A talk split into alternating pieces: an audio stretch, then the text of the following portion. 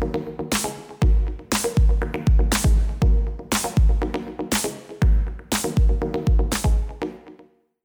Fotografen von etwas leben müssen und auch der Podcast sich leider nicht von selbst gestaltet, freue ich mich sehr über eine Unterstützung auf Steady. Hier erhaltet ihr Zugang zu Special Content und extra Tipps. Ihr könnt hier zwischen verschiedenen Paketen wählen und könnt mich in kleinem, mittleren oder großen Format unterstützen. Je nachdem bekommt ihr natürlich auch Special Inhalte in diesem Format. Einfach Fotofilm in der Suchleiste bei Steady eingeben und schon könnt ihr zwischen den verschiedenen Paketen wählen. Hallo und willkommen wieder zu einer Folge bei Fotofarm.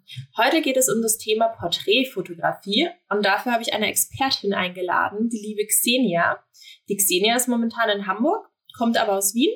Und ich kenne sie schon eigentlich seit, boah, ich glaube seit acht, ja, nee, seit wann? Ich weiß gar nicht, sechs Jahren? Na, schon ziemlich lang eigentlich. Aber genau.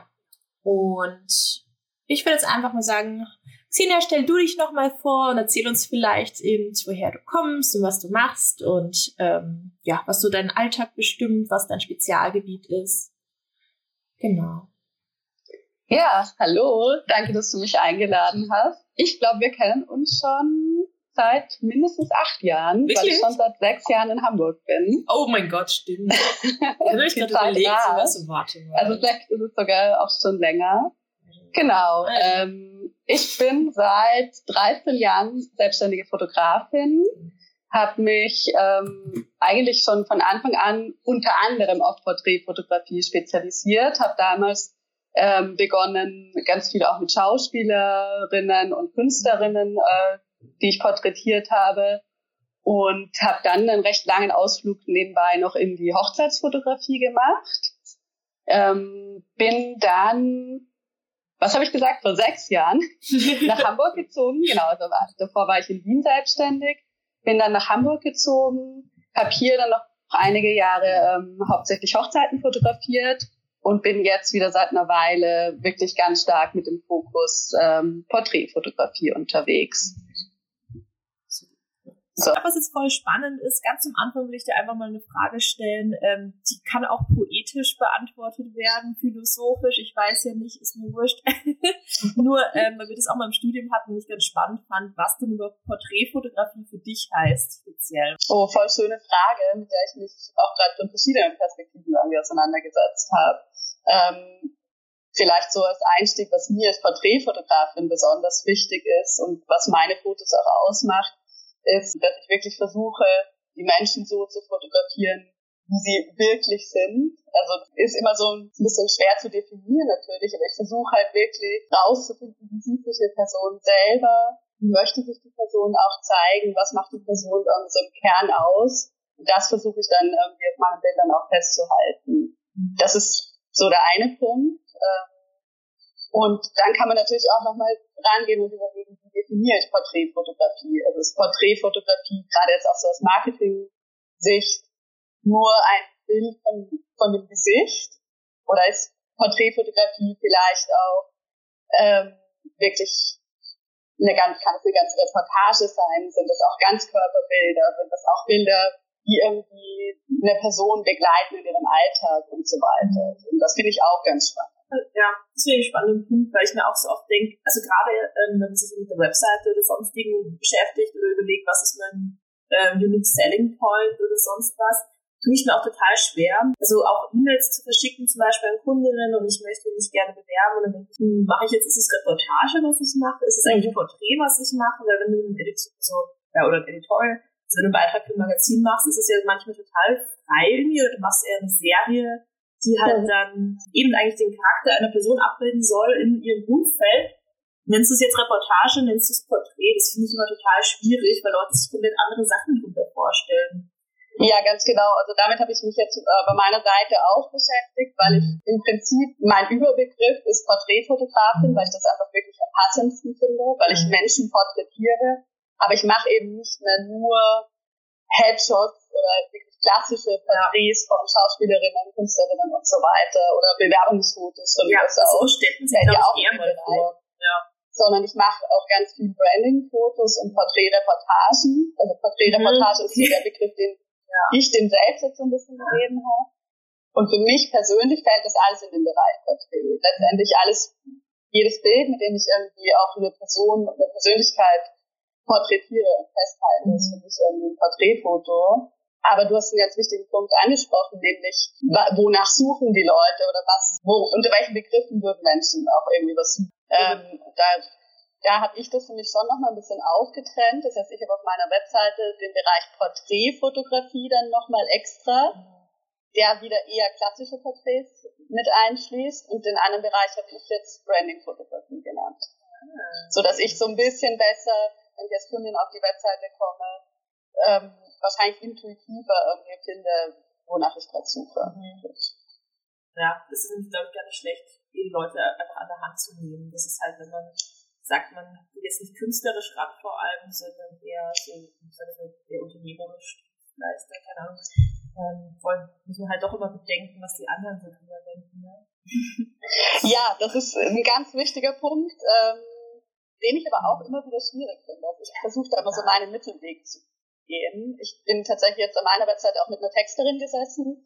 Die hatte oft noch viel klarere Begriffe oder die hatte oft Begriffe empfohlen, die halt irgendwie für Google gut funktionieren würden und wo sie meinte, okay, das ist vielleicht der Begriff, den die Kundin nutzen würde, die sich mit Fotografieren nicht in dem Ausmaß auskennt wie wir jetzt und sich auch dann mit den Fachbegriffen nicht so beschäftigt. Und ich habe wiederum gesagt, nee, das würde man in der Branche irgendwie nicht nennen. Ja. Und das war ein super spannender Prozess, wo ich aber auch gesagt habe, okay, ich möchte am Schluss mich nicht nur nach dem richten, was gerade irgendwie am Markt ja. gut funktionieren würde, sondern es soll sich vor allem auch für mich stimmig anfühlen. Das fand ich ganz, ganz spannend, sich damit auch mal auseinanderzusetzen. Stimmt. Ich glaube auch, ja, auch vor kurzem Podcast drüber gehört und dann auch gedacht eigentlich eine spannende Frage, wenn du jetzt einfach mal davon, also weil ich glaube schon, dass Fotografinnen, ähm, Fotografen so diese Berufskrankheit haben, vor allem wenn man irgendwie eine Ausbildung gemacht hat oder sich jetzt der Geschichte oder so ähm, auseinandergesetzt hat oder mit Magnumfotografen oder so, dass man so auch Angst hat vor dem Shame von anderen Fotografen, oh, weil man weiß, was so intern ist, so ein bisschen elitär und irgendwie hat man so ein mhm. Statusding. Also ich habe das schon manchmal extrem, wenn ich mir dann denke, so, oder, oder ich mache es ja auch bei anderen Fotografen, muss ich zugeben, so auf Instagram oder so, so unterbewusst dann dieses, oh, aber das ist nur Instagram-Fotografie, das funktioniert mhm. halt anders und das geht ja voll gut, da musst du dir ja gar keine Mühe geben, weil du weißt ja, was die Leute wollen und so mir dann auch immer mehr denke, ist okay, mal ein bisschen davon weggehen. Ähm, also überhaupt nicht zu vergleichen und keine Ahnung, ist halt immer schwer, aber voll einfach für sich so, so ein Mischmasch zu finden, ist wahrscheinlich am besten, dass man Kompromisse eingeht, ein bisschen, aber sich nicht so verliert, weil den Job nicht zu machen, weil man sich denkt, oh, meine Fotografenkollegen fänden das nicht cool, ist ja auch bescheuert, wenn du es eigentlich machen willst und so. Ich glaube, das ist der springende ja. Punkt, ob du es machen willst oder ja. nicht. Und das Lustige ist, dass ich in 13 Jahren Selbstständigkeit und davor fünf Jahren Ausbildung eigentlich nie, kam nie irgendein Kollege oder eine Kollegin zu mir und gesagt, oh, das ist aber scheiße, was du da machst, oder irgendwie zeigst du das so. Also es ist ja eigentlich, glaube ich, wieder auch ganz viel in einem selbst ja. und irgendwie so Eigenkritik und gar nicht, weiß nicht, ob das wirklich so real ist, ob das davon außen jemand kommen würde und sagt, nee, nee, nee, so geht das mhm. nicht. Ja, das ist wahrscheinlich wieder so ein psychisches Problem, dass man dann so verunsichert ist, sich selbst verunsichert eigentlich damit. Ach, ganz nicht ja. drüber nachdenken. Ja, ist ja allgemein. Ja, bestes. ja, hohe Ansprüche an sich selbst haben und so, das ist auf jeden Fall ein Thema, mit dem ich mich ja. in der Selbstständigkeit auch immer wieder rumgeschlagen habe. Ja. ja, voll. Aber auch ganz spannende Frage dazu gleich. Ähm, wenn man eben jetzt noch so eher am Anfang ist vielleicht und eben noch gar nicht so weiß, wo man jetzt genau steht oder so, oder ganz spannend die Erfahrung einfach von dir, wie du es vielleicht geschafft hast, so ein bisschen deine Richtung zu finden.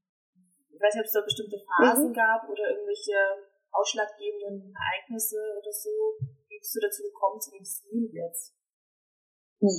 Also ich glaube, der Stil hat sich tatsächlich in Wirklichkeit von Anfang an von selbst entwickelt, bei mir jetzt. Ich habe einfach immer super gerne mit Menschen gearbeitet und irgendwie versucht, eben die auf eine natürliche und authentische Art und Weise abzubilden und habe immer einfach auch Spaß daran gehabt, die da irgendwie so abzuholen und denen irgendwie ein Umfeld so zu geben, wo sie sich auch wohlfühlen. Ich glaube, weil ich selbst auch super ungern vor der Kamera stehe oder stand und da immer irgendwie nicht ganz gut reinfühlen konnte. So. Aber ich glaube, der viel längere Weg bei mir war zu erkennen, was ich gerne mache, was ich kann, was ich gut kann und mich auf das dann auch irgendwie zu spezialisieren. Und ich glaube, das ist so im Rückblick, glaube ich, hätte das auch viel, viel schneller und einfacher sein können, so der Weg. Macht aber auch nicht. super, ja, viel mitgenommen auch aus, aus allen Umwegen, die ich gegangen bin. Als Tipp, um die eigene Bildsprache irgendwie auch rauszufinden oder auch rauszufinden, wofür man überhaupt irgendwie auch selber so brennt in der Fotografie und was einem liegt. Ich habe mal bei einem Workshop teilgenommen, da war eine Aufgabe aus den letzten Jahren äh, der Fotografie, wirklich so die Lieblingsbilder auszuwählen und sich die auszudrucken und wirklich einfach am Boden oder am Tisch auszubreiten. Mhm. Und zwar wirklich nicht jetzt die Bilder, wo man sagt, oh ja, das war irgendwie, da habe ich besonders viel Lob dafür gekriegt oder das, äh, mit dem habe ich irgendwie besonders viel äh, Geld verdient oder so, sondern wirklich zu sagen, so das sind die Bilder, die mich selber berühren oder bei denen im Shooting habe ich irgendwie total viel Spaß gehabt. Und die einfach mal auszuwählen, eben auszudrucken und dann wirklich in so eine Analyse auch zu gehen und zu überlegen, ähm, was, was war an dem Job oder was war an dem Shooting besonders, mhm. was, was hat mich da eben besonders berührt und so weiter. Und dann irgendwie zu gucken, ob es so einen gemeinsamen Nenner bei den Bildern gibt. Bei mir ist, ich, also bei mir war das echt so ein Augenöffner, weil ich dann ja. irgendwie gemerkt habe, dass das eben schon eine bestimmte Zielgruppe auch war, aber auch eine bestimmte Art, wie ich da gearbeitet habe. Ja. Und ähm, das hat mir ganz, ganz viel gebracht. Es hat dann noch eine Weile gedauert, bis ich das irgendwie so weiterentwickeln konnte für mich. Ähm, aber das ist auch was, was ich jetzt immer wieder mache. Also dass ich zum Beispiel auch nach einem Jahr irgendwie durch meine Jobs nochmal durchgehe. Das muss ja nicht sein, dass man da jedes Bild nochmal anguckt, aber dass ich zum Beispiel nochmal alle Jobs kurz reflektiere und überlege, okay, was waren irgendwie Zeitfresser, was hat irgendwie super viel Spaß gemacht, wo war irgendwie tolles Feedback und so weiter und daraus dann nochmal so ein bisschen ableite, was kann ich vielleicht in Zukunft eher gehen lassen oder weniger machen und wo möchte ich vielleicht mehr Energie reinstecken.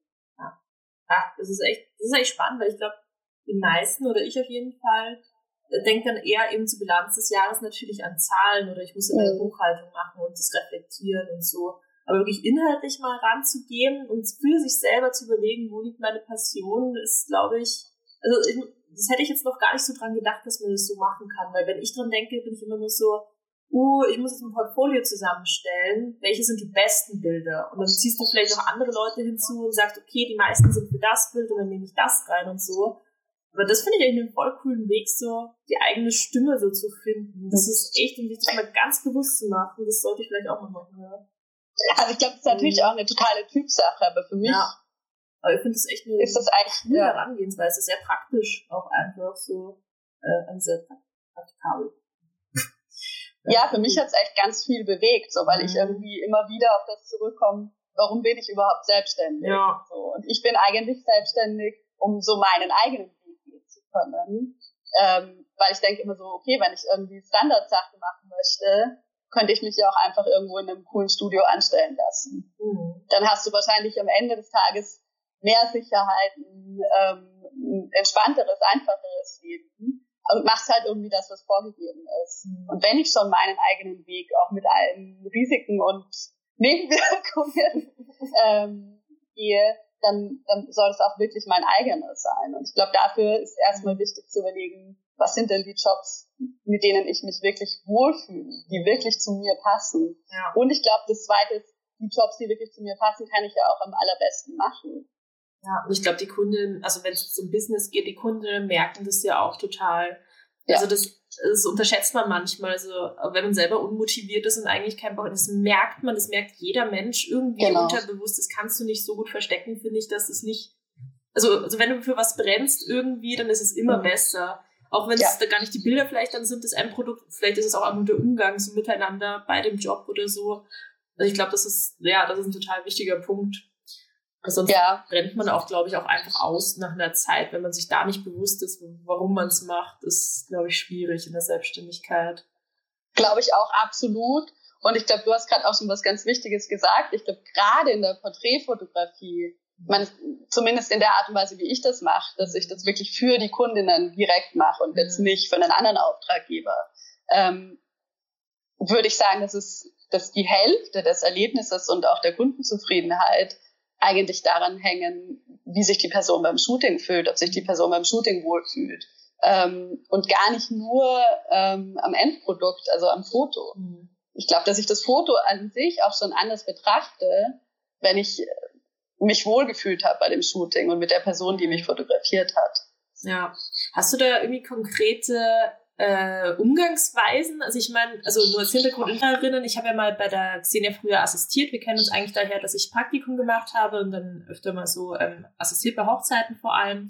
Und also ich weiß es ja von daher auch ein bisschen so, dass und jeder hat, glaube ich, so seine eigenen Tricks, wie man ähm, die Leute vor der Kamera, gerade die, die sich nicht wohlfühlen, irgendwie motiviert. Aber Gibt es da irgendwie was Konkretes, was du, hast du dir irgendwie so ein Set an Verhaltensweisen oder so zurechtgelegt oder passiert das einfach so oder? Also ich beneide alle Kolleginnen, die das irgendwie in so bestimmte äh, Verhaltensweisen oder Tipps irgendwie verpacken können. Ähm, habe ich tatsächlich nicht. Also das, ich glaube, es entspricht mir als Person auch nicht. Ich gehe auch nach 13 Jahren nicht mit irgendeinem Schema zu einem mhm. Shooting mhm. und weiß irgendwie, ah, das funktioniert immer. Mhm. Ähm, Wäre vielleicht auch mal ganz cool. ähm, aber ich glaube, bei mir ist es eher was anderes, was es ausmacht. Ich gehe, glaube ich, eben auch nach all den Jahren in Shooting sehr neugierig und auch ein bisschen aufgeregt rein, immer sehr offen. Ähm, und wirklich so, wie ich auch als Privatperson bin. Also ich gehe eigentlich in mhm. keinen Job irgendwie, auch es wäre jetzt irgendwie, ich weiß nicht, ein großes äh, Shooting in der Anwaltskanzlei, aber das ist eigentlich ja auch nicht meine Spezialisierung. Mhm. Ähm, genau, also ich gehe da eigentlich so rein, wie ich auch als Privatperson bin. Und ich würde noch sagen, was mein größtes, meine größte, wichtigste Zutat irgendwie ist, mhm. ist Zeit. Mhm. Ich nehme mir sehr, sehr viel Zeit für die Vorbereitung mit meinen Kundinnen mhm. und auch beim Shooting. Ähm, das heißt, in der Vorbereitung mhm. treffe ich mich eigentlich immer mit denen. Also es gibt im Prinzip kein Porträtshooting, wo ich mich mit der Kundin nicht mindestens einmal vorher mhm. treffe und gemütlich irgendwie austausche. Ich versuche wirklich den Kundinnen sehr aufmerksam zuzuhören in dem, was sie sich wünschen, in dem, was sie als Person ausmacht, was ähm, wovor sie vielleicht irgendwie Angst haben beim Shooting, was sie irgendwie nicht so mögen. Ähm, dann lasse ich mir immer ein Foto von denen schicken, also vor allem von äh, Kundinnen, die sich selbst sehr unfotogen finden. Ah, das ist die frage ich immer nach einem Foto, auf dem sie sich gefallen. Ha, das ist ja auch geil eigentlich. da wäre ich noch gar nicht drauf ähm, gekommen. Ähm, ja. Das sind ganz oft Urlaubsschnappschüsse. ah, moin. Weil ich glaube, ganz oft gefallen wir uns ja wirklich ja. auf den Bildern, wo wir eben so einerseits wirklich wir selber sind. Mhm. Das ist das, was in einem Schnappschuss irgendwie rauskommt, aber auch, wo wir uns eben wohlfühlen. Deswegen glaube ich, ist irgendwie mhm. ist es dann ganz oft was aus dem Urlaub. So, da sind wir irgendwie sonnengebräunt und entspannt und gut gelaunt. So, ähm, so warum mache ich das? Ich mache das, weil ich irgendwie rausfinden will, wie sich die Person selbst sieht und nicht mhm. nur irgendwie, wie ich die Person wahrnehme. Mhm. Und weil das ist ja irgendwie das Ganze, das ist für mich irgendwie so das super Spannende in der Porträtfotografie. Es gibt ja, ja ganz, ganz, ganz viele verschiedene Möglichkeiten, mhm. eine Person zu fotografieren. Und mhm. dadurch, dass ich wirklich ja für die Kundin selbst ähm, fotografiere, ist mir letztendlich ja wichtig, dass sie sich gefällt mhm. und nicht unbedingt, dass ich da jetzt mein Ding durchziehe und sage, mhm. boah, jetzt habe ich da ein super aufregendes Charakterporträt gemacht. Das mhm. kann ich mhm. dann in meinen freien Arbeiten machen. Und deswegen versuche ich wirklich rauszufinden, wie sieht sich die Person? Kann ich diese Perspektive irgendwie nachvollziehen? Mhm. Und wie kann ich diese Perspektive auch irgendwie einnehmen, wenn du ungefähr ja. weißt, was ich meine. Mhm. So, genau, also das ist irgendwie die Zeit in der Vorbereitung. Und dann beim Shooting ist eigentlich dasselbe. Ich komme nicht rein und leg direkt los, sondern man mhm. unterhält sich dann irgendwie nochmal entspannt. Dann fange ich irgendwie mal an, ein paar Fotos zu machen. Ich versuche mich da eigentlich so ranzutasten. Und im Idealfall, so mein, das habe ich auch nochmal so genauer für mich definiert über die letzten Jahre, eigentlich mein idealer Job ist wirklich einer, wo ich einen ganzen Tag mit der Kundin Zeit habe. Und mhm. dann ist es wirklich so, dass die irgendwann die Kamera auch vergisst, einfach auch näher und dann kann man auch ja. nochmal was ausprobieren. Dann kann man auch nochmal irgendwie eigene Ideen besser mit reinbringen. Mhm. Ja. Aber wenn du dann konkret dort bist, also gehst du dann schon hin und platzierst die Leute? Weil es ist ja dann trotzdem so, dass ähm, eben gerade die Leute, die sich nicht so gern fotografieren mhm. lassen wollen, ja oftmals dann, glaube ich, lieber haben, wenn sie so ähm, gesetzt werden? Oder ist es dann, oder ist es, oder sagst du, ist es andersrum und die fühlen sich dann wohler, wenn sie es nicht so vorgeschrieben kriegen und vielleicht sich frei bewegen oder? Doch, ich platziere die natürlich schon auch, aber ich würde sagen, es ist so, im, im Idealfall ist es irgendwie 50-50. Mhm. Also Situationen, die einfach von selbst entstehen und natürlich auch konkrete Bildideen, mhm. die ich dann irgendwie anleite. Mhm ich versuche so wenig wie möglich dann irgendwie einzugreifen und nicht jetzt alle zwei Sekunden zu sagen, gib mal die Hand dahin und jetzt mhm. mal den Arm dorthin, weil ich das Gefühl habe, dass es dadurch eher steifer wird. Mhm. Aber natürlich, wenn ich sehe, oh, das ist jetzt eigentlich das perfekte Bild, aber die Hand sieht einfach komisch aus, dann sage ich das auch ungefähr so. Mhm. Dann sage ich, boah, das sieht schon total super aus nimm doch kurz die Hand, bleib sonst so. Weil ich habe dann auch immer das Gefühl, da muss man ein bisschen aufpassen, ähm, dass man dann auch die richtige Wortwahl verwendet, weil sich Leute Absolut. schnell verunsichert fühlen, obwohl man eben nur dieses kleine Detail zum Beispiel sagt, dass dann die Leute nicht gleich so sind, ah ja, ich weiß, an der Stelle schaue ich immer schlimm aus. also ja, ich finde, da ja. hat man auch immer gerade bei Privatpersonen so eine ja, psychologische Verantwortung fast, würde ich sagen. dass man ja, damit total. umgehen kann. Ja.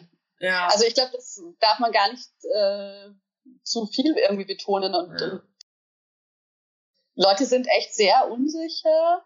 Und mir ist auch aufgefallen, ich fand das ganz zu Beginn meiner, meiner Selbstständigkeit ein bisschen doof, immer irgendwie so positives Feedback zu geben. Und mhm. war immer, äh, also ich bin immer noch eher still. Ich bin jetzt jemand, ich tauche dann auch so ein bisschen in das Fotografieren ein und wenn es gerade super läuft, sage ich mhm. auch mal irgendwie relativ wenig. Mhm. Aber ich habe wirklich über die Jahre gelernt, auch öfters einfach zu sagen, wow, das sieht toll aus, ja.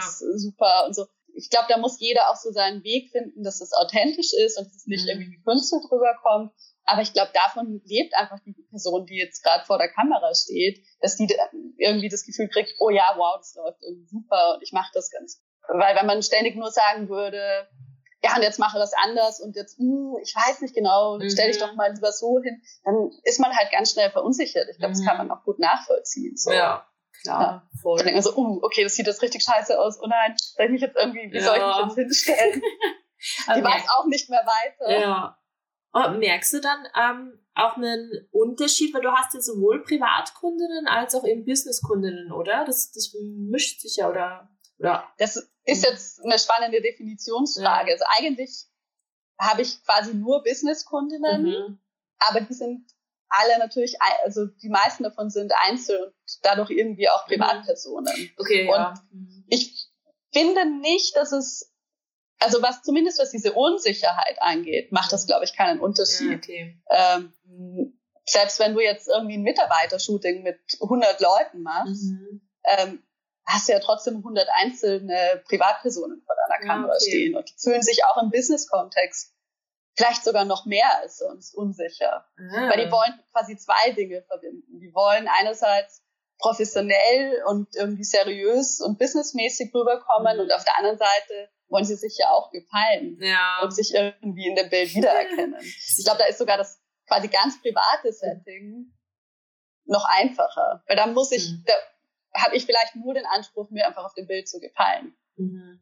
Ja, stimmt. Sonst musst du noch so ein Image verkörpern. Mhm. Ja, ich finde, man sieht es dann auch auf den Bildern, also die Personen, die sich da, also die, vor allem die unter Druck stehen und die sich sehr gut präsentieren wollen, schnell zu steif werden. Und das, ja. voll, das muss man auflockern können. Suchst du dir bei, bei deinen Fotoshootings, also, es gibt ja unterschiedliche Sachen. Also ich habe nur auf deiner Webseite gesehen, es gibt auch viele in der Natur vor allem. Aber wenn du jetzt sagst, du machst ja auch Business-Porträts zum Beispiel, wahrscheinlich dann in den Bürolokalitäten, ähm, suchst du dir da immer die Locations aus oder haben die Kundinnen da was zu sagen oder ist das ein Zusammenspiel? Wie läuft das so aus? Oder Styling vielleicht auch, also nicht nur Locations, das Ganze drumherum würde mich mal interessieren, wie das da so abläuft.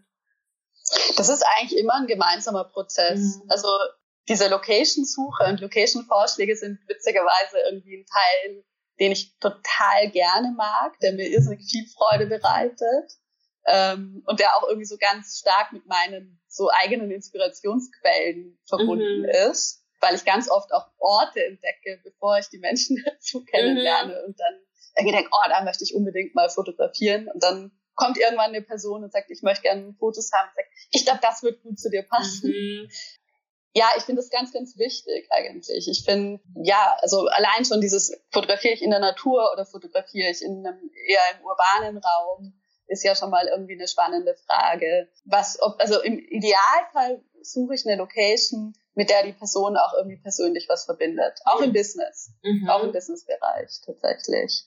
Ähm, weil ich finde, dass sich die Person dort dann auch nochmal wohler fühlt als irgendwo, wo sie, wo, wo man noch nie war. Okay, ja. Erzählen würde, arbeitest du hauptsächlich alleine oder hast du dann immer ein Team um dich herum? und trägst da 10.000 Blitze mit oder wie ist es bei dir? Tatsächlich arbeite ich am allerliebsten alleine mit der Kundin. Dann das irgendwie auch raus. Wie du wahrscheinlich jetzt schon irgendwie gemerkt hast, geht es mir halt ganz viel um diese Intimität und Persönlichkeit. Und ähm, ich habe immer so ein bisschen das Gefühl, desto mehr Leute da dabei sind und habe ich auch Kundinnen, die sagen, oh, ich möchte unbedingt, dass jemand dabei ist für Haare Make-up mhm. und den ganzen Tag irgendwie drauf guckt, dass ich gut aussehe, dass meine Haare noch sitzen. Ähm, und da habe ich auch zwei super Kolleginnen, die dann auch wirklich trotzdem irgendwie im Hintergrund bleiben und mit denen mhm. ich auch sehr eingespielt bin.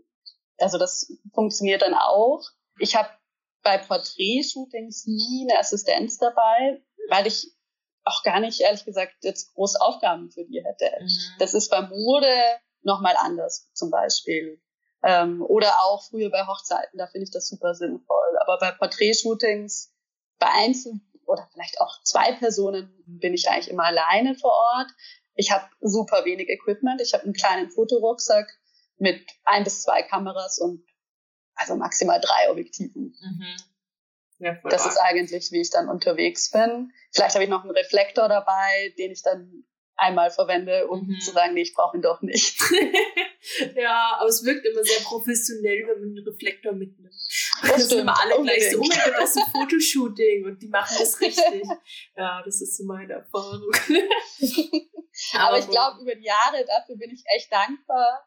Also ich habe mich ja super jung selbstständig gemacht, mhm. mit 18, 19 und da hatte ich auch nicht nur das Gefühl, sondern ich glaube, es war auch real so, dass ich irgendwie beweisen musste, dass ich professionell bin und dass ja. ich was drauf habe. Und war auch immer viel zu lieb und zu freundlich und ja, ja, so. Ich glaube, da wurde ich oft nicht so ernst genommen.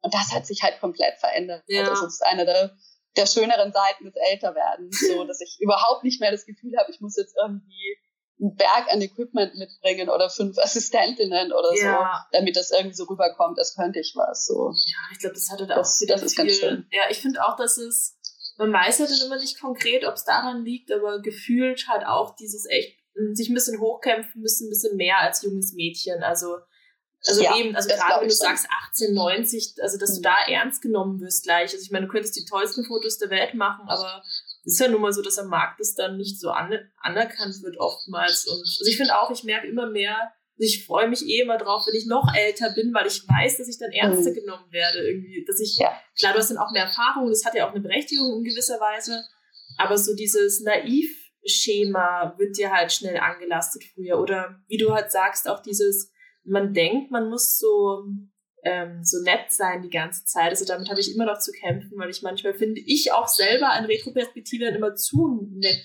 bin, wo ich mir dann denke, das hätte es jetzt gar nicht gebraucht. Es wäre eigentlich mehr so, vielleicht besser gewesen, eine konkrete Ansage zu machen an diesem Punkt. Also es ist halt immer so ein Mischding. Also muss natürlich auch ein bisschen nett sein. Ich will jetzt auch nicht Arsch sein die ganze Zeit, das will ich auch nicht, aber, ähm, aber nicht aus Unsicherheit nett sein und dann sich selber ja. irgendwie runterdrücken. Das ist ganz schwierig, finde ich. Also gerade wenn man das, wenn man es irgendwie allen recht machen will, finde ich hm, schwierig. Das kann ich alles zu 100 Prozent ja. unterschreiben, ja. Also ich glaube, das ist was, womit ich auch immer noch manchmal so ein bisschen kämpfe, dass ich auch natürlich immer zu allen sehr nett sein will und auch niemanden irgendwie reingrätschen möchte. Ich glaube, zu einem großen Teil ist es auch was, was mich ausmacht und mhm. wovon meine Kundinnen auch profitieren. Ja. Aber ich glaube, manchmal ist es natürlich auch gut, irgendwie so ein bisschen auf den Tisch zu hauen und sich durchzusetzen und klare Ansagen zu machen, was du gerade auch gemeint hast. Ja. Mhm Ausbildung aus. Und wenn du sagst, du hast ja mit 18, 19 angefangen eigentlich schon, da bleibt ja eigentlich fast nicht viel Zeit jetzt, um eine große Ausbildung zu machen. Aber ich weiß natürlich aus dem Umfeld, dass du natürlich schon eine hast in gewisser Weise. ähm, erzähl du mal lieber, bevor ich hier irgendeinen Schmarrn rede. So. In gewisser Weise war ich auf der Grafik. Sorry. Also, also, alles in dem Podcast führt hier darauf zurück, dass ich nur grafische Leute kenne. Es hat früh angefangen. Eigentlich warst du eben mein erster Kontakt mit der grafischen, wenn ich drüber genau. nachdenke. oh Mann. Ja. Ich war auf der grafischen, nicht am Kolleg, sondern mhm. wie heißt das eigentlich? Auf die höhere. Fünfjährigen, ja. die höhere.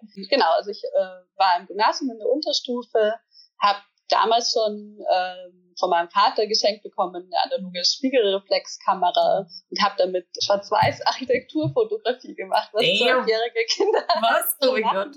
Geil. Deren Vater äh, Kameramann ist. Etwas nerdig, wenn ich darauf so zurückblicke. ähm, ich habe mich auch und mit Architekturfotos beworben ja. gehabt an der grafischen das erste Mal. Und ich so denke, was? habe ich nie wieder gemacht seitdem. I don't know why. Ja, aber es ist ja eine super schöne Übung. Also ja. das läuft einem nicht davon. Da kann man irgendwie in Ruhe ja, ähm, beobachten, lernen, Bildausschnitte wählen. Ja. Ich finde es eigentlich schon ganz schön so, ähm, zum Einstieg. Mhm. Oder nicht nur zum Einstieg, eigentlich ist Architekturfotografie generell. Ja, ist ziemlich cool. Wenn du es lustig, ähm, weil gerade wir, die eigentlich so voll sich auf Menschen spezialisiert haben, sich aber mit sowas beworben haben. So. Stimmt. Also das ist wirklich machen. spannend. Ja.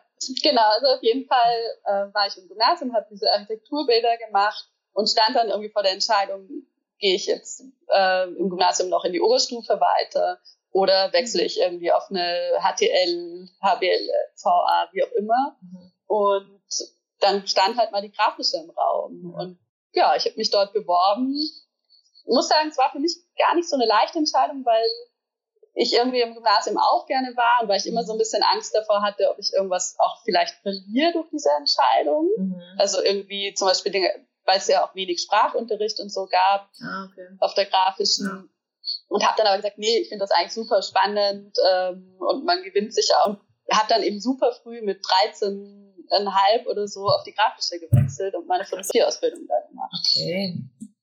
Ja, großen Respekt davor, eben dann schon zu sagen in dem jungen Alter, nee, ich will jetzt selbstständig sein, weil ich finde, man kriegt ja doch oft den Druck, ja, du musst dann halt noch studieren und dann da noch eine Ausbildung machen und einen Job und so, weil mehr Sicherheit, aber dass du da gleich gesagt hast, ey, nee, so, ich, ich ziehe das jetzt durch und es geht und ja. Also ganz so leicht ist mir die Entscheidung auch nicht gefallen. Ja. Ich war dann fertig mit der grafischen und habe, glaube ich, noch wirklich ein Dreivierteljahr hin und her überlegt. Also ich mhm. bin eigentlich auch raus aus der grafischen mit diesem klassischen Bild im Kopf, okay, jetzt muss ich noch was studieren. Irgendwie das gesamte Studienregister hundertmal rauf und runter mir angeguckt, mir alle möglichen Sachen angestrichen und dachte, ja, ja, das könnte man schon machen, wäre auch irgendwie ganz spannend. Und habe nicht wirklich so das Gefühl gehabt, was denn jahrelang irgendwie auf der Uni zu sitzen. Und dann das irgendwann auch hinterfragt, wo dieser Zwang jetzt irgendwie herkommt, noch zu studieren. So. Mhm. Und ähm, ist so mein eigenes Thema. Es ist halt doch eher so, weil ja. irgendwie, weil man denkt, es wird irgendwie so erwartet. Witzigerweise hat meine Mutter damals dann auch irgendwann gesagt, so, ah, ich hätte gedacht, dass du noch studierst. Also es war, hatte ich gar nicht so, so gedacht, aber es kam anscheinend nicht nur aus mir selbst, sondern es war schon auch von außen irgendwie so ein Wunsch da. Und habe dann gesagt, nö, ich versuche das einfach mal, ich mache mich selbstständig. Ich, man muss auch dazu sagen, ich wollte unbedingt von zu Hause ausziehen. und ich wollte total gerne auf eigenen Beinen stehen. Ja. Und ich habe diese Entscheidung getroffen, ich probiere das einfach mal, ich mache mich selbstständig. Und dann kam direkt eine größere Projektanfrage von dem Verlag für ein, für ein Buch, das ich komplett fotografieren durfte. Das heute würde ich natürlich sagen, oh, war nicht so gut bezahlt. Damals war das super, da habe ich, glaube ich, ein halbes Jahr nur von dem einen Projekt dann hm. gelebt. Ja. Und das war einfach ein super Startschuss, ja, wo ich einfach ja. gleich wusste, okay, da habe ich jetzt erstmal was zu tun. Und dann bin ich da irgendwie langsam reingewachsen. Mhm. Was ich eigentlich so lustig finde, an dem, dass immer alle sagen, oh, das ist so mega mutig gewesen, mhm. sich so jung selbstständig zu machen. Ich sehe es, also klar war es mutig, ich möchte das war damals viel einfacher für mich, mhm. als es wäre, heute für mich wäre, mich selbstständig zu machen. Mhm. Weil ich war ja überhaupt keine Sicherheiten gewöhnt. Stimmt, ich war super jung, das heißt, ich habe mega wenig Geld gebraucht. Mhm ähm, ich hätte ja jederzeit auch nochmal irgendwie sagen können, komm, jetzt studiere ich doch noch oder mhm. jetzt suche ich mir irgendwie eine Anstellung. Also ich finde, das Risiko war einfach auch nicht ja. sehr groß. Stimmt, eigentlich hat man und, weniger zu verlieren, in Anführungszeichen. Und man denkt noch nicht so krass drüber nach, glaube ich, wie jetzt. Also wenn man so nee, ich glaube, ich war auf eine sehr angenehme Art und Weise ja. naiv, aber auch total motiviert ja. und äh, gemacht. So. Also ich finde, dass ich heute viel öfters darauf zurückblicke und denke, oh, was, was kann ich eigentlich von, von meinem 19-jährigen Ich lernen als umgekehrt. Voll schön. Ja.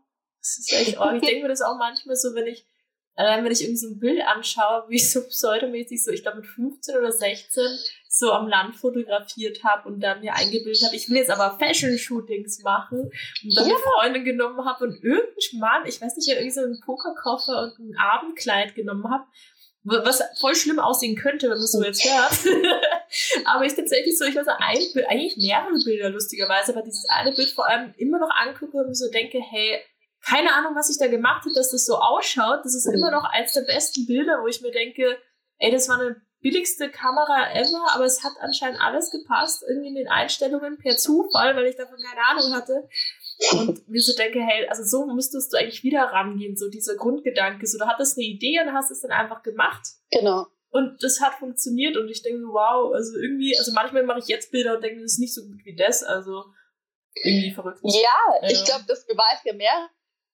So, erstens, dass Technik nicht alles ist, das mhm. hätte ich aber immer schon unterschrieben. Mhm. Ähm, aber ich glaube, dass so eine Unbeschwertheit und im Kopf irgendwie einfach sich frei zu machen und das zu machen, was einem eben gerade einfällt, was ja. gerade irgendwie an Kreativität da ist, äh, dass das das Beste ist ja. in Wirklichkeit. Und ich glaube, das geht, wenn man nicht sehr dran arbeitet, ist natürlich das Risiko da, dass man irgendwie ja durch die längere Selbstständigkeit und auch durchs Älterwerden, dass das so ein bisschen verloren geht, dass man viel verkopfter wird, dass man gibt Dinge, also ich glaube, ja. planen ist ja per se nichts Schlechtes, aber ich glaube, man muss immer aufpassen, dass man nicht einfach Dinge macht, weil man denkt, oh, das ist jetzt gerade modern oder ja. das ist jetzt das, was die Leute irgendwie sehen wollen, sondern dass man da wirklich bei sich bleibt. Mhm.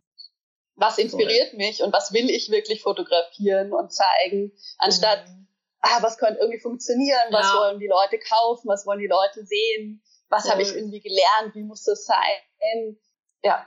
Ein verwandter Punkt vielleicht dazu ist ja auch das finde ich, also es funktioniert ähnlich, finde ich, ist mit den Preisen das Thema. Also ich meine, ich hatte ja auch schon eine Folge dazu, zu dieser Kalkulation. Mhm. Aber ich finde, es ist auch ein emotionales Thema irgendwie, also für wie viel Geld man sich hergibt und das kommt, also ich finde, das spielt auch damit zusammen, irgendwie, wie, was ist dein Selbstwert und wie sicher bist du mhm. dir damit mit deiner Arbeit?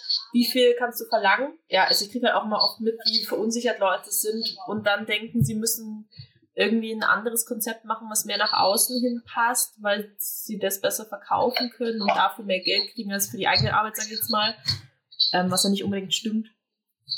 Und genau, also ich finde es halt nur, also vielleicht hast du da irgendeinen Input dazu oder wie das bei dir war oder vielleicht auch einfach, mh, hm, wie kalkulierst du deine Preise, ohne jetzt so mehr ins Detail zu gehen, den Mechanismus dahinter, vielleicht eher so dieses Emotionale, es ist schwer zu fassen, aber weil, weil ich von dir schon gelernt habe, ja auch bei unserem letzten Gespräch, wieder diese Ermahnung, sich nicht unter Wert zu verkaufen, finde ich halt super Reminder immer wieder. Und wäre vielleicht spannend, einfach zu wissen, wie da so die Steps sind oder ab wann man zum Beispiel Preise erhöht. Ah, so viele spannende so, Punkte. Ja, es war jetzt einfach mal so in meinem Kopf geblabbert, alles, was mir eingefallen ist. nee, ich finde, da steckt mhm. ganz viel Wichtiges schon drin, was du gesagt hast ich glaube wirklich genau das, was du meinst mit dem Selbstwert, ist, mhm. glaube ich, der allergrößte Punkt. Also wie, wie wertvoll finde ich selbst meine Arbeit? Mhm. Was glaube ich, wie wertvoll ist meine Arbeit für die Kundin? Da, ich glaube, eins der größten Learnings für mich war, nicht zu überlegen, was ich für etwas ausgeben würde, weil ich irgendwann gemerkt habe, dass ich ganz schön geizig bin. Nee, das ist kein guter Anhaltspunkt. Ich denke ähm, mir das immer bei Hochzeiten. Weil das ist, so. glaube ich, was ich sehr lange gemacht habe, ja. bis ich überlegt habe, was wäre mir das wert. Ja. Und dann habe ich da noch ein bisschen was draufgeschlagen. Aber so war ich dann auch lange bei Dingen irgendwie so unterm Wert. Das habe ich hm. komplett aufgehört. Also wie kalkuliere ich mittlerweile meine Preise? Ich überlege mir, welche Jobs ich am liebsten machen möchte, wie viele ich von denen ungefähr machen will, pro Monat oder pro Jahr, wie viel Geld ich pro Monat verdienen möchte. Mhm. Und dann schiebe ich da so ungefähr, also das ist jetzt keine exakte Wissenschaft, mhm. aber ähm, ich versuche das dann so ein bisschen runterzubrechen, dass ich irgendwie sage, wenn ich beispielsweise sechs Shootings von in der und der Richtung pro Monat machen möchte und ich möchte so und so viel mhm. verdienen, dann müsste ich den Gesamtbetrag zum Beispiel durch sechs dividieren. Mhm. So, das ist eine Möglichkeit. Dann gucke ich natürlich auch noch mal so ein bisschen, wie sind meine bisherigen Preise in dem Bereich, wie, was wäre das ungefähr für einen Stundenlohn. Also ich gehe da von verschiedenen mhm. Seiten eigentlich mal ran. Und dann gucke ich mir natürlich diesen Preis an, den ich kalkuliert habe und schaue, ist das ein Preis, den ich mit einem guten Gefühl auch verlangen kann. Mhm. So, weil natürlich bleibt dieses Selbstbewusstseinsthema. Also wenn ich nicht hinter dem Preis stehen kann, mhm dann kann ich den auch nie, also dann brauche ich das Angebot auch nicht rausschicken. So, dann ja. werden die Leute wahrscheinlich auch sagen, hm, nee, weil ich es mit einem schlechten Gefühl irgendwie auch äh, mhm. anbiete. Ja. ja. Genau. Ähm, und es gibt so eine Grundregel, die ich auch wirklich schon öfters gehört habe, wenn eine Person zum Beispiel dann teuerste, also ich habe drei Porträtpakete momentan, drei mhm. Hauptpakete. Und wenn, und du möchtest eigentlich bei drei Paketen ganz oft, dass das mittlere davon hauptsächlich gebucht wird. Ja. Wenn dein teuerstes Paket einmal gebucht wurde, oder zweimal oder dreimal, das kann ja jeder für sich selbst festlegen, dann erhöhst du die Preise.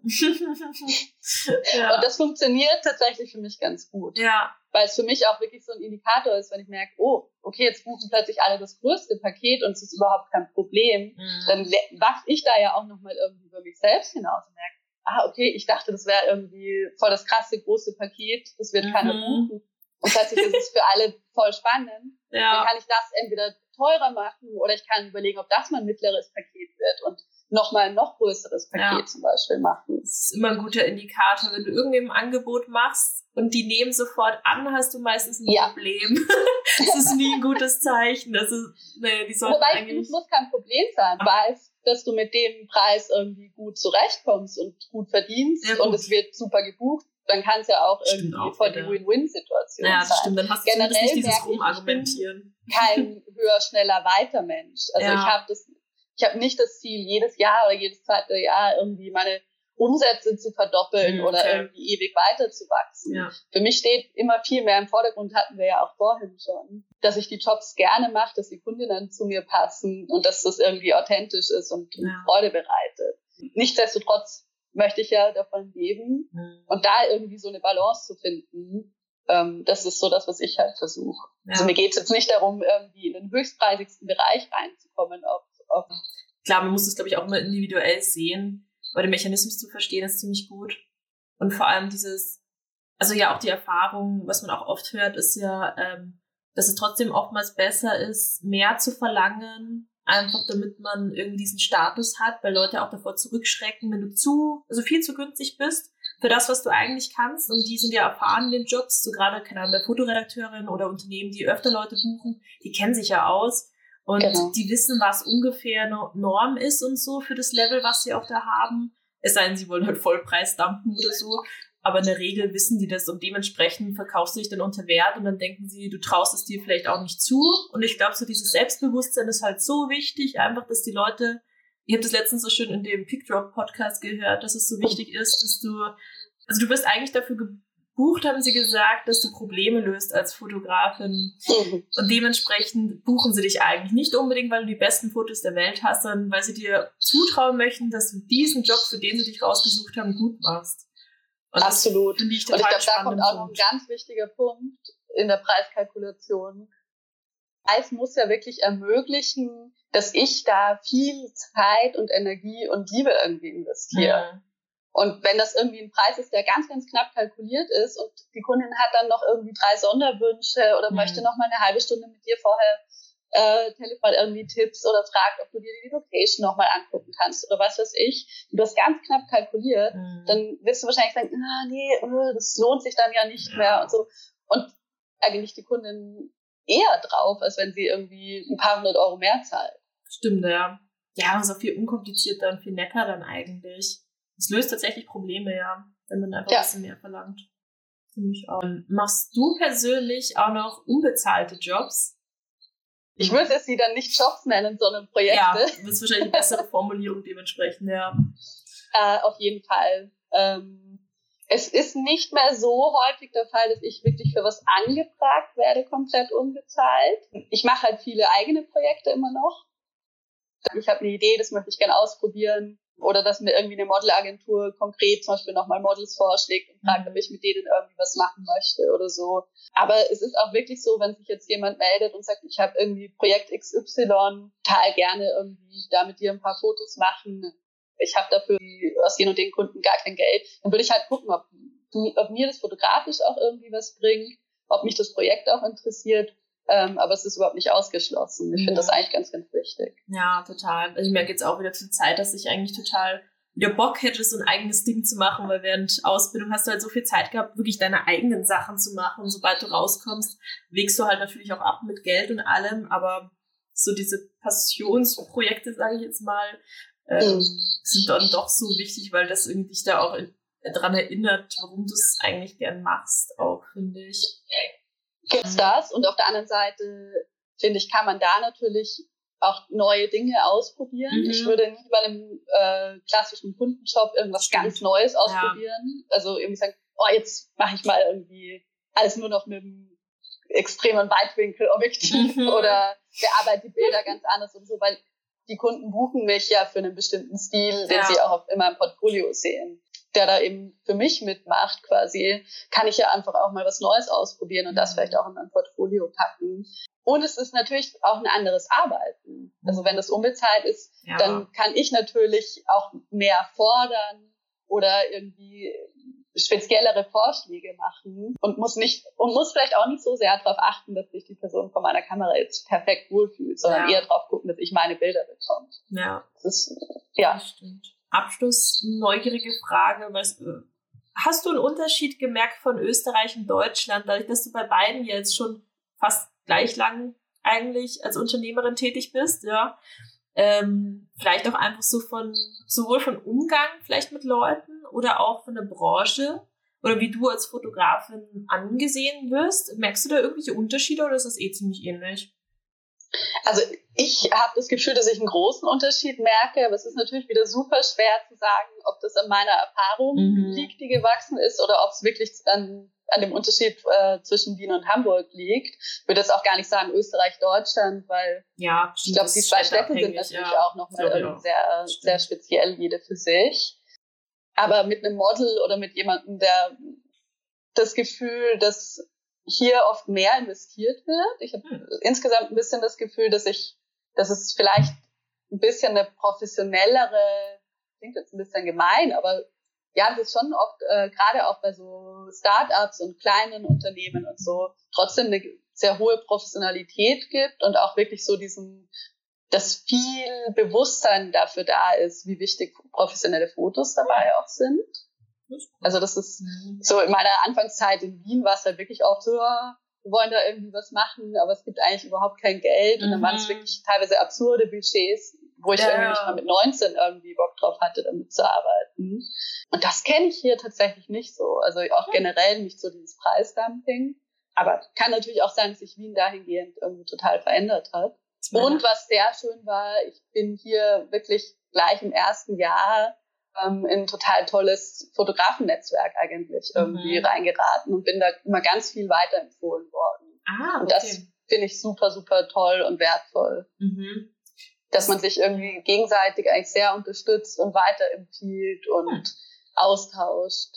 Das wäre mich auch noch eine Frage gewesen, weil ich finde es halt schon ein großes Risiko oder was ich mir manchmal eben auch die Frage stelle, wenn ich das dann so höre und mir denke, ah, Deutschland oder halt Hamburg vielleicht im Speziellen, wäre vielleicht auch ein guter Anknüpfpunkt, aber ein bisschen auch davor zurückschrecke, wenn ich jetzt in ein anderes Land gehe, auch wenn ich aus Deutschland komme, dann halt auch mit den rechtlichen Sachen zu kämpfen habe, weil die anders sind, unternehmerisch ein bisschen anders aufgebaut, mhm. man muss ja alles neu machen. Aber eben auch der große Punkt, ich hätte halt Angst davor, dass ich alle meine bisherigen Kundinnen verliere und dann eben von Null wieder anfangen muss, weil als Fotografin hast du halt schon, du lebst ja von Stammkunden eigentlich. Aber bei dir, du sagst, das hat bei dir eigentlich gut funktioniert, oder? Aber, aber ja. du wirklich nur durch diese Empfehlungen oder wie hat das funktioniert? Ist es einfach so organisch?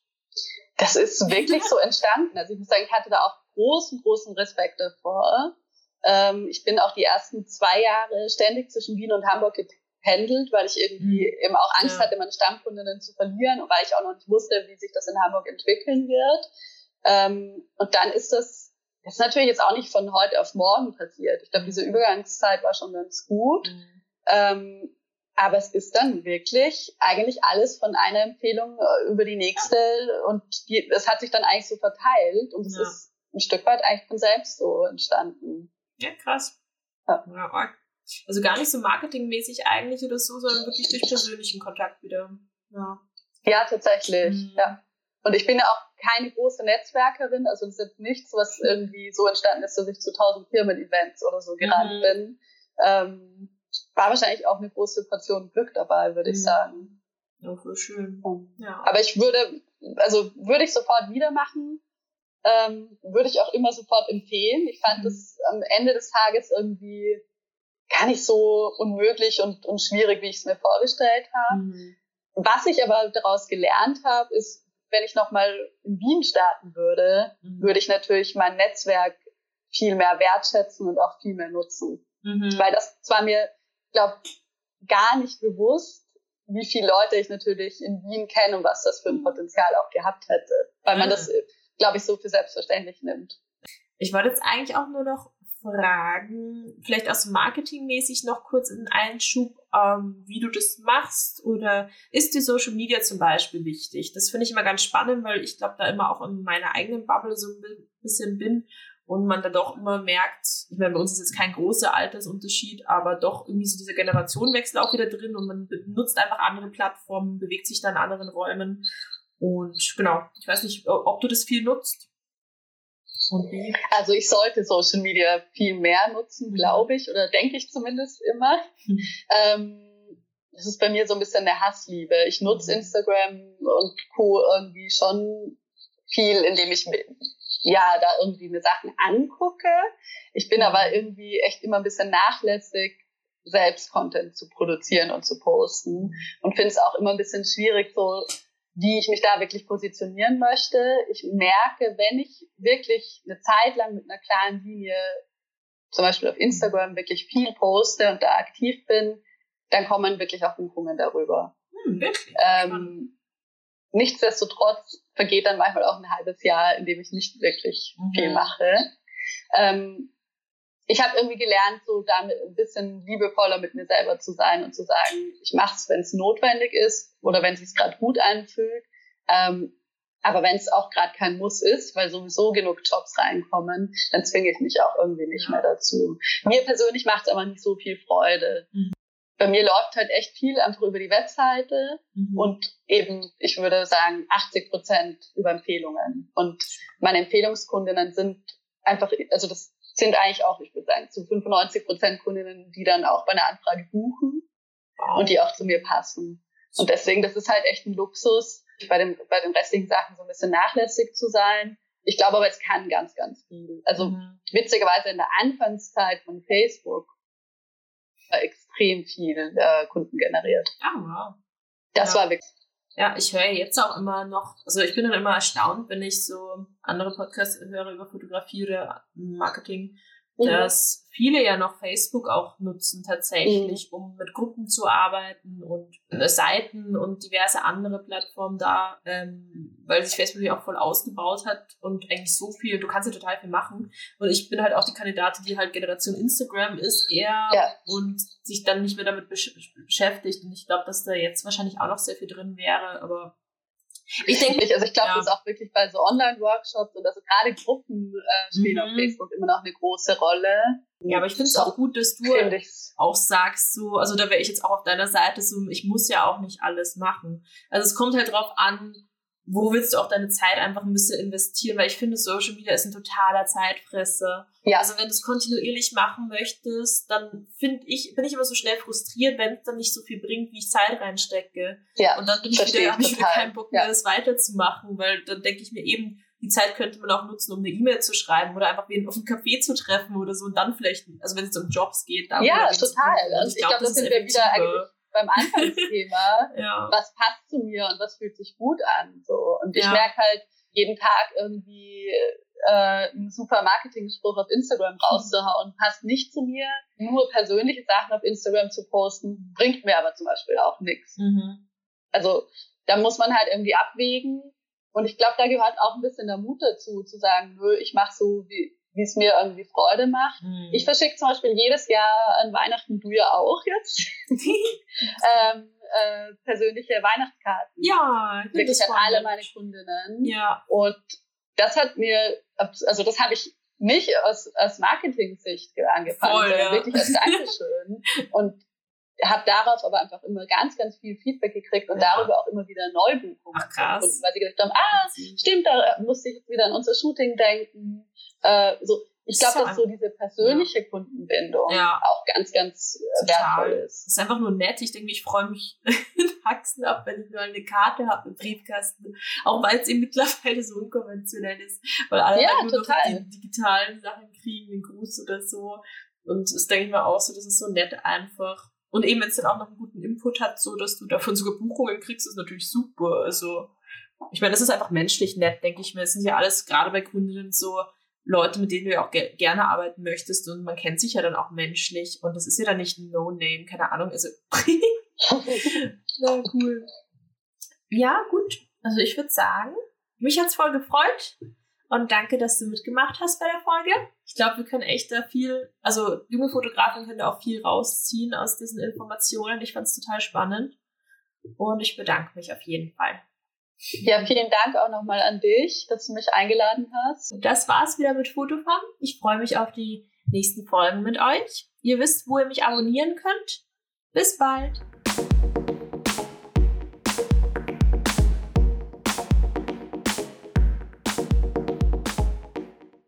Spannende Frage, mit der ich mich ähm, ich, ich mache das ja selber, wenn ich alleine bin, auch immer so, also, da, da, da. Es wird drei Stunden dauern, Anja. Tut mir leid. Ja, das ist nur zum Anfang, wenn man reinkommt. Ich find's eh super. Das ist unterhaltsam.